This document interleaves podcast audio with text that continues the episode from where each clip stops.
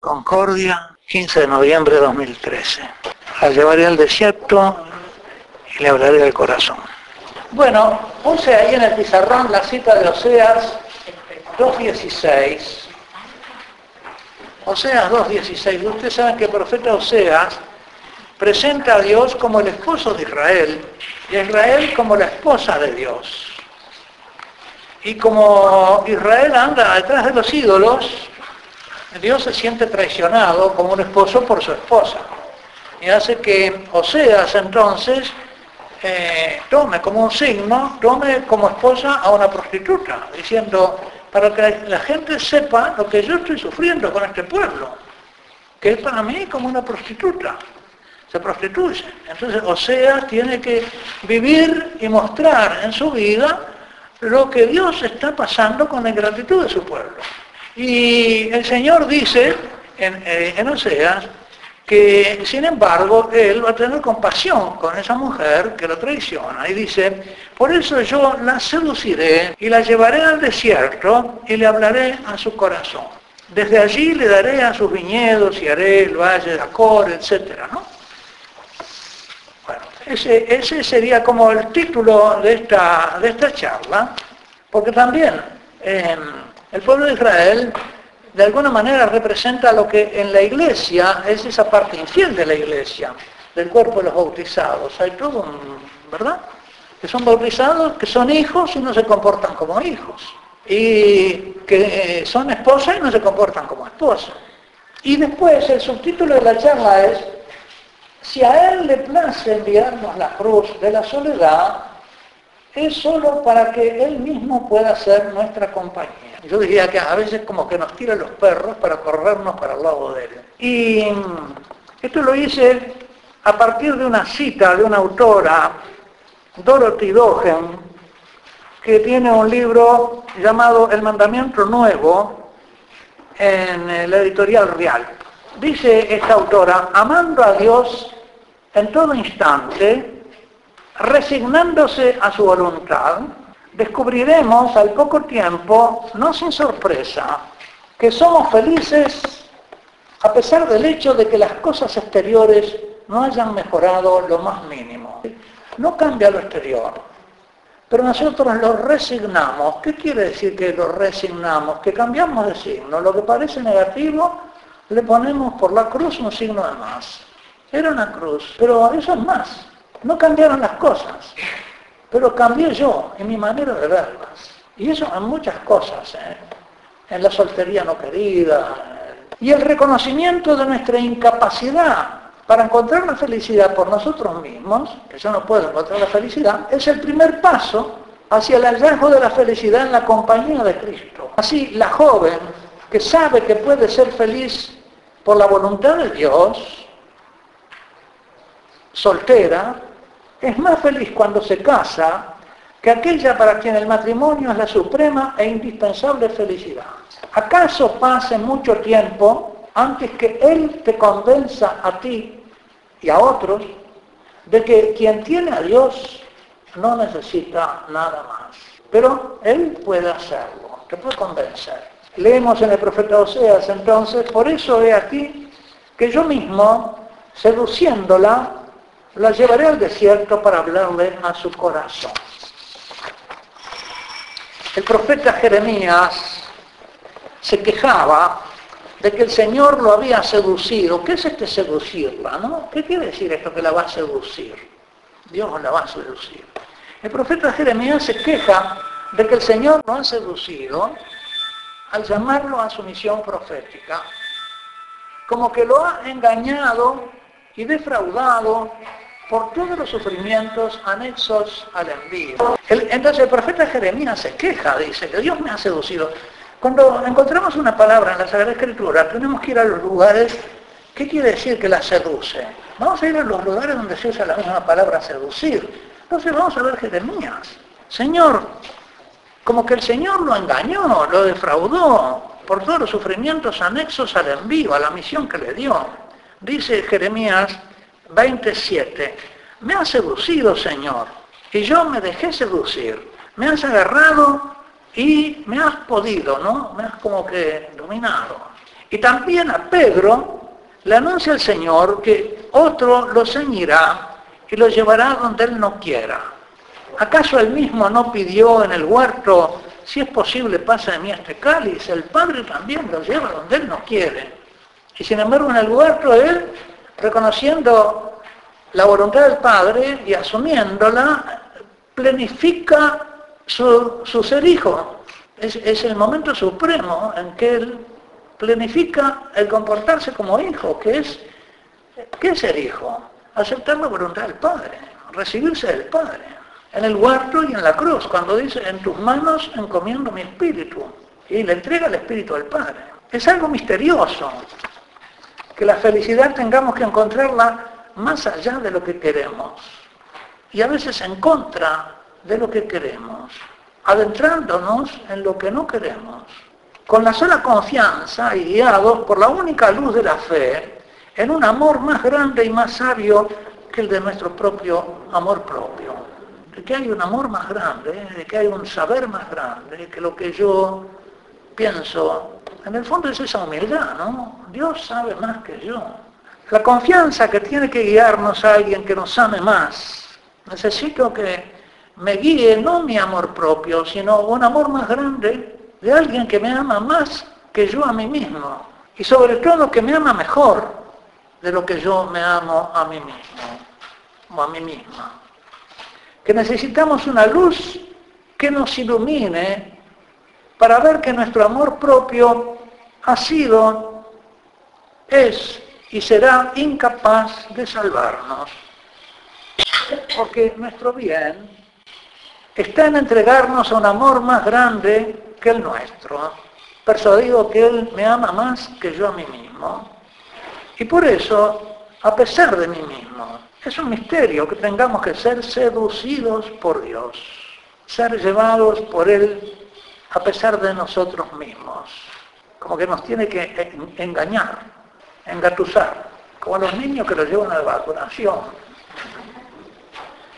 Quizá alguno de ustedes, hayan, alguna de ustedes haya venido al retiro sintiendo que el Señor la ha dejado en el desierto, en una tierra desierta, como dice la Escritura en Deuteronomio 32.10, este, refiriéndose al pueblo de Israel que la llevó al desierto, Dios la llevó al desierto. Y dice, habla del desierto diciendo, lo llevó a una soledad poblada de rugidos y aullidos. El desierto está habitado por fieras, ¿no? Se oía la voz de los leones y el aullido de los chacales, pero que atemorizan y no hay nadie que te ayude.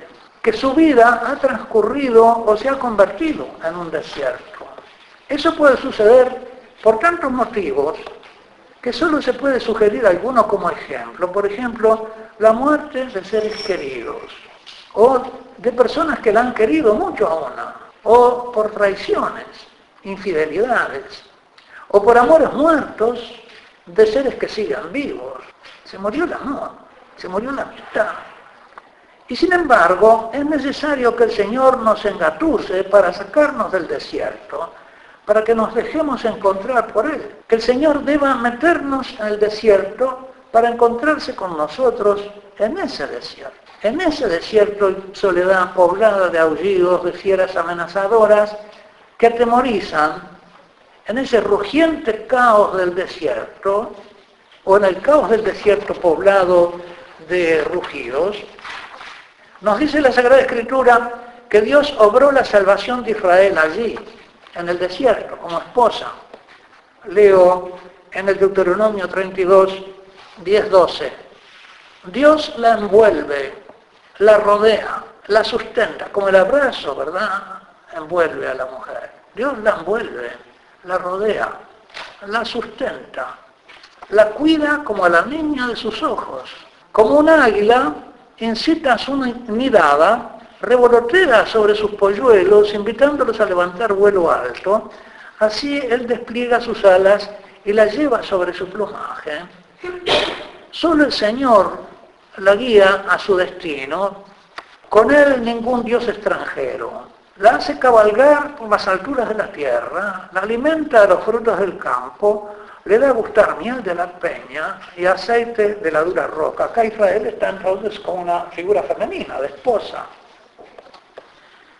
rodeada de los mimos del Señor, que la, saca de la esclavitud de Egipto y la lleva a la tierra de que emana leche y miel. Aceite de la dura roca, cuajada de vacas y leche de ovejas, grasa de corderos, carneros de la raza de Basán, machos cabríos, con la flor de los granos de trigo y por bebida la roja sangre de la uva. Y acá tenemos la Eucaristía prevista ya en el Antiguo Testamento. La flor del trigo y el vino, la roja sangre de la uva. Y ya se habla de sangre.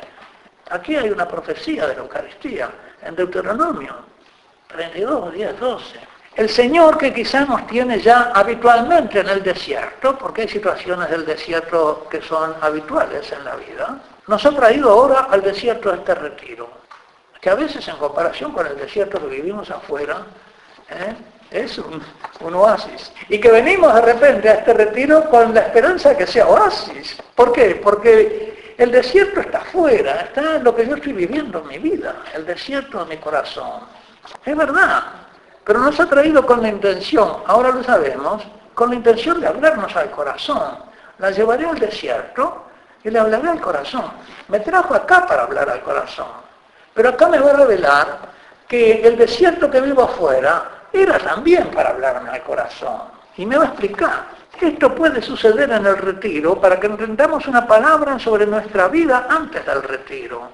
O puede suceder después del retiro en la misma vida donde antes no oíamos sus palabras, ni advertíamos que estábamos allí víctimas de una seducción divina, pero con una intención de requiebro amoroso, porque yo te había llevado a esa soledad para hablarte al corazón. Estaba sola porque yo quería encontrarme contigo a solas. Estabas desolada porque yo quería consolarte y que encontraras en mi amor el consuelo que busca tu alma. Quiera Él darnos en este desierto del retiro, entonces, unos oídos capaces de escuchar su voz en el desierto cotidiano de nuestra existencia. Si alguno estaba, si vive habitualmente en el desierto del corazón, quiere el Señor que en este retiro, porque a eso apunta el retiro, se encienda en ella la luz para ver que en este desierto, en ese desierto de su vida, no está por abandono de Dios, sino por designio positivo de Dios que allí la pone para encontrarse con ella allí, para permitirle encontrarse por fin con él de corazón a corazón. Venimos de nuestro propio desierto y quizá alguna sin mucha esperanza, temiendo que después del desierto del retiro tenga que volver con su misma soledad intacta al mismo desierto corazón de antes. Porque ¿quién podrá poblar de flores el desierto interior de su corazón? Cada uno sabe cuál es ese desierto. Repito, cuál o cuánta la soledad de su corazón. Como se lamenta el salmista en el Salmo 68, versículo 22, me siento desfallecer. Espero en vano compasión, consoladores y no encuentro. No hay quien me consuele. Ando con el desconsuelo adentro y no encuentro criatura que me consuele. Y no se asombre ni piense ser la única en sufrir lo que sufre, porque siendo como mujer que es, creada para el mundo de los vínculos amorosos y sobre todo para las bodas del Cordero, porque ese es el destino, para ser esposa del Verbo encarnado, su alma tiene una sed insaciable de amor y todo el amor le parece poco. ¿Cuántas veces he escuchado decir que de niña no se sintió querida? Y luego reconocer que sí era querida, pero que no le bastaba, sino que ella aspiraba a ser más querida.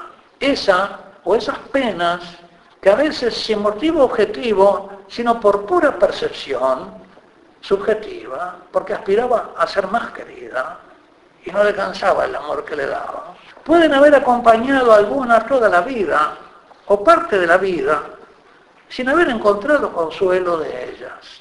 La niña que no fue querida o que se sintió menos querida, la soltería no elegida ni, ni deseada, sufrida, el novio que nos abandonó por otra, o el amor que se dejó pasar y después se advirtió que se había dejado pasar.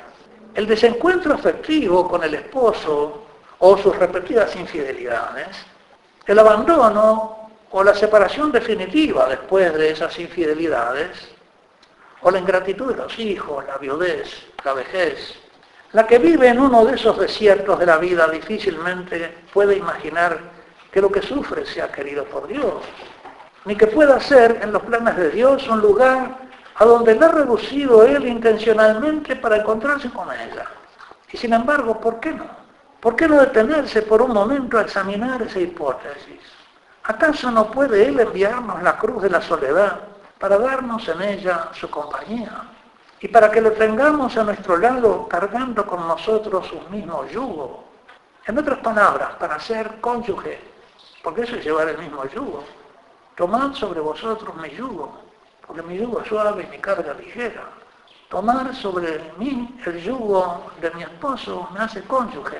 ¿Y qué es el yugo de Jesús sino sufrir por la voluntad del Padre, por un amor más grande, que hace al sufrimiento digno de sufrirse y que por lo tanto le cambia a la cruz el sentido de menos a más? ¿No será precisamente dentro de este desierto, en esta misma soledad, sin cambiarla, donde nos ha traído para salirnos al encuentro en ella, o a este retiro para explicarnos que es allí donde nos quiere encontrar, y es allí donde nos quiere acercar y arrimar a su corazón y arrimarse al nuestro. Esta parece ser en efecto una ley del actuar divino que se repite a lo largo de las Sagradas Escrituras. Dios llevó a su pueblo al desierto, pero no para abandonarlo, sino para llevarlo en brazos y hacerlo cruzar alzado en brazos, como el águila esa que lo lleva volando, el umbral de las puertas de una tierra que emana leche y miel, que es la tierra del encuentro con su Dios. El texto del Deuteronomio que hemos leído antes nos dice que el Señor tomó a su pueblo en esa misma soledad poblada de aullidos para levantarla en vuelo hacia los bienes divinos. Y el texto, aludiendo figuradamente al misterio de la Eucaristía, y la presencia real. Y real y permanente, yo estaré con vosotros hasta el fin de los tiempos, del esposo, cuando promete alimentar con la flor del trigo y el vino, es decir, con Jesucristo, el Cordero, el esposo siempre presente en la Eucaristía. Él no abandona la iglesia, siempre está con ella. No es un marido abandonador. Él quiere seducirnos y enamorarnos con su propia presencia amorosa en la Eucaristía, ya sea en el desierto de este retiro, ya sea en el desierto de nuestro corazón en la vida ordinaria, de la que venimos y a la que volveremos. Él quiere hablar al corazón, a los corazones desiertos o solitarios o desolados o solitarizados. Bienaventurados los corazones que tienen hambre y sed de este amor, porque Dios los saciará con el suyo. Vamos ahora a meditar un poquito la palabra la seduciré por otros textos de la Sagrada Escritura. La expresión hebrea, nefateja, significa seducirla. ¿eh? Es, es el que seduce, el que seduce el que la seduce. Dios se hace el que te seduce. Es Dios el que te seduce. Llevarla al desierto con engaños, porque la seducción es eso, es una especie de engaño implica que el alma no quiere ir al desierto, a ese lugar o situación de soledad, pero que el Señor la lleva a donde ella no quiere ir, ni quiere estar, porque no lo ve como un bien, convenciéndola o demostrándole lo equivocado de su resistencia, dándole razones, desengañándola, para llevarla a una situación en que pueda ver aquel bien para el que ahora está ciega. Tampoco el pueblo de Israel se sentía bien en el desierto y añoraba las ollas de Egipto. Ni el Señor se sentía a gusto en el huerto, estaba en agonía. El desierto, el lugar de la angustia y la soledad, poblado de aullidos y rugidos que nos aterrorizan, el lugar de los peligros y el desamparo, parece ser el preferido de Dios para acercársenos y hablarnos al corazón. Cuando ninguna otra palabra humana está ya a nuestro alcance o es capaz de remediar nuestro mal.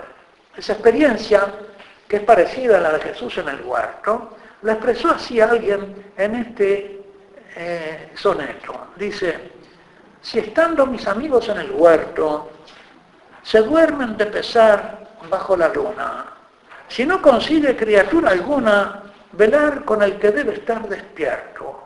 Si así de solo en este cementerio, porque hablado del, del, huerto de los olivos hay un cementerio, me siento tanto más acompañado cuanto la multitud que me ha engendrado me sale a recibir del cautiverio, del cautiverio. Así que encuentra compañía solo en los muertos, le están más cerca que los vivos. Alguna vez me dijo alguien, me fui al cementerio, padre, porque eh, los únicos que me podían escuchar eran mis muertos. ¿Cómo rehusar el cáliz que me envías? Ni pedirte que apartes esta hora, si en ella ha de brillar por fin tu día. Y tú has de esclarecerme en esa aurora, con luz que ya presiento y no vería si no sufriera lo que sufro ahora. Esa es la seducción. Le hablaré al corazón. Me seduce para hablarme al corazón.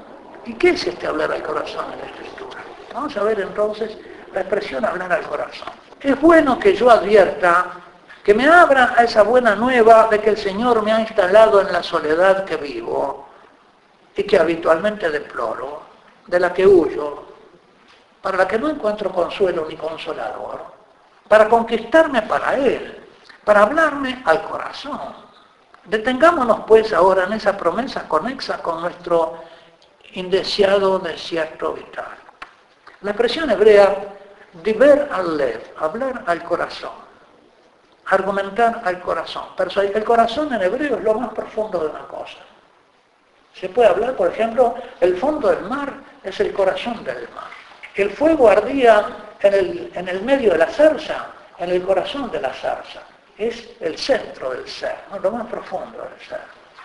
Hablarte a lo más hondo, a lo más profundo de ti mismo. La expresión puede querer decir, en primer lugar, requebrar, cortejar a una mujer ¿eh? como el novio que le habla al corazón de la novia, ¿no? Segundo, ganarse el corazón de alguien que tiene, que teme o que desconfía. Y vamos a ver ejemplos de cada una de estas cosas. Primero digo esto, ¿no? Este, cortejar. Y, es evidente que en, en Oseas tiene ese sentido. ¿eh? Cortejar a una mujer, requebrarla. Segundo, ganar el corazón de alguien que teme o desconfía. Tercero, conmover el corazón llegar al alma. Dios te quiere llegar al alma. Cuatro, consolar a un atribulado. Seducir, requebrar, cortejar, convencer a una mujer. Por ejemplo, en Génesis, capítulo 34, versículo 3, Dina, la hija que Elía había dado a Jacob, salió una vez a ver, a, visitar a las mujeres del país, no judías, ¿no?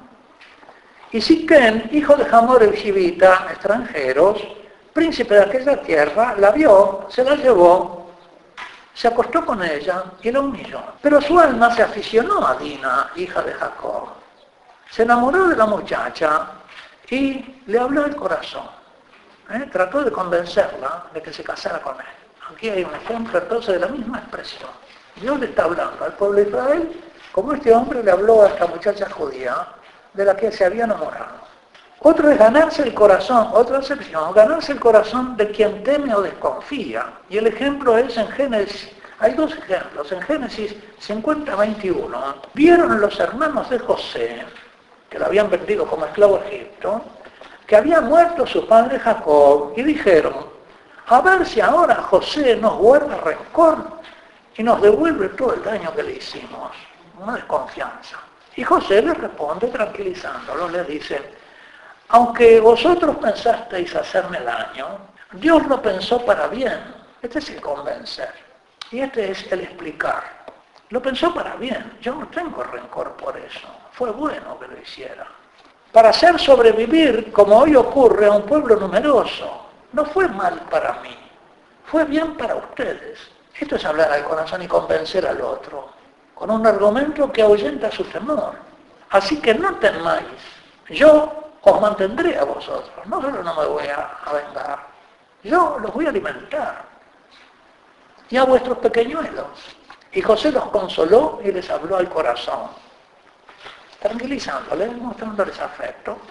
Ganarse el corazón del ejército que está desazonado. También es otro caso de estos en el... Eh, ese texto está en el libro de Samuel, Samuel 19, segundo de Samuel 19, 8.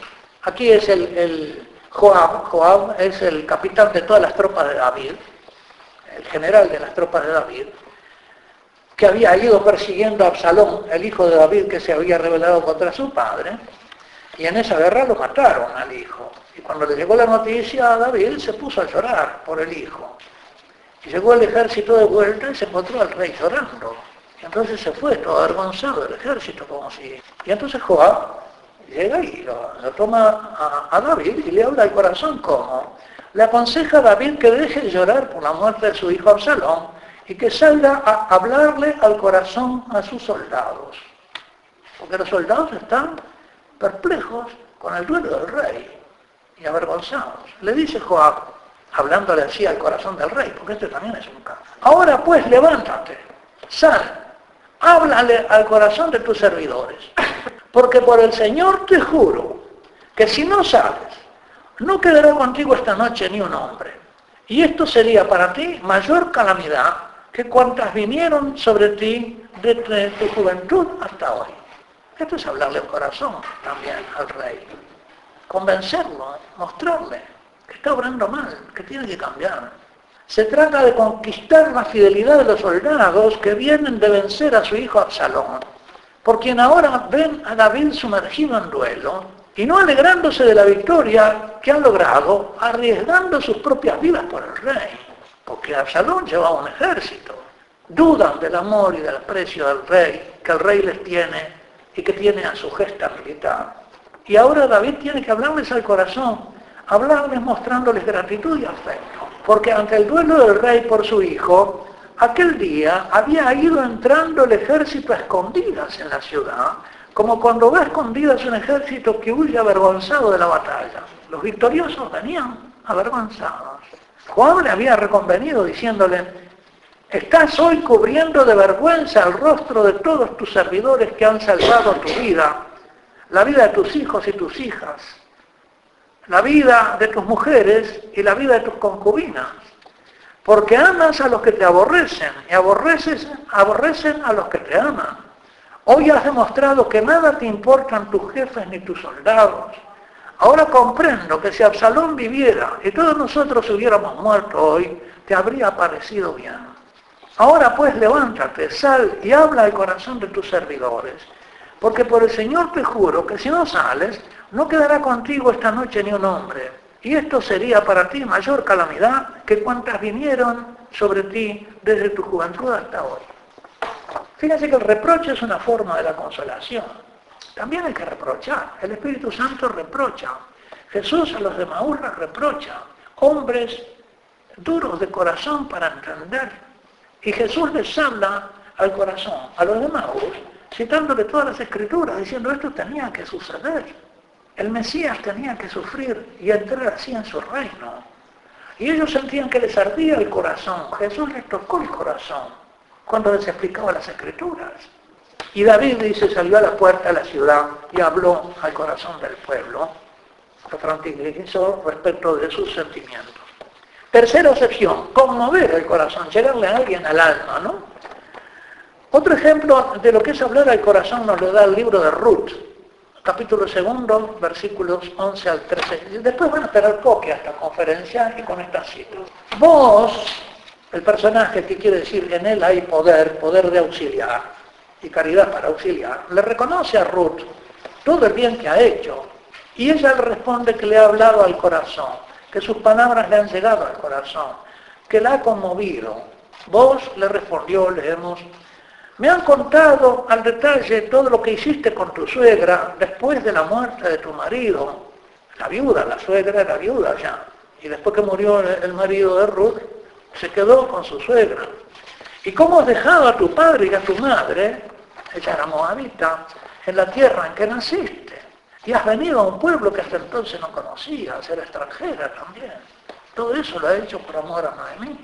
Que el Señor te recompense por tu obra y que tengas cumplida recompensa de parte del Señor, Dios de Israel.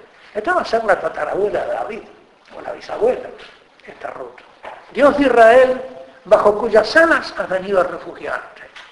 Es una visión de, una visión de fe, ¿eh? que permite resignar todas las cosas la fe.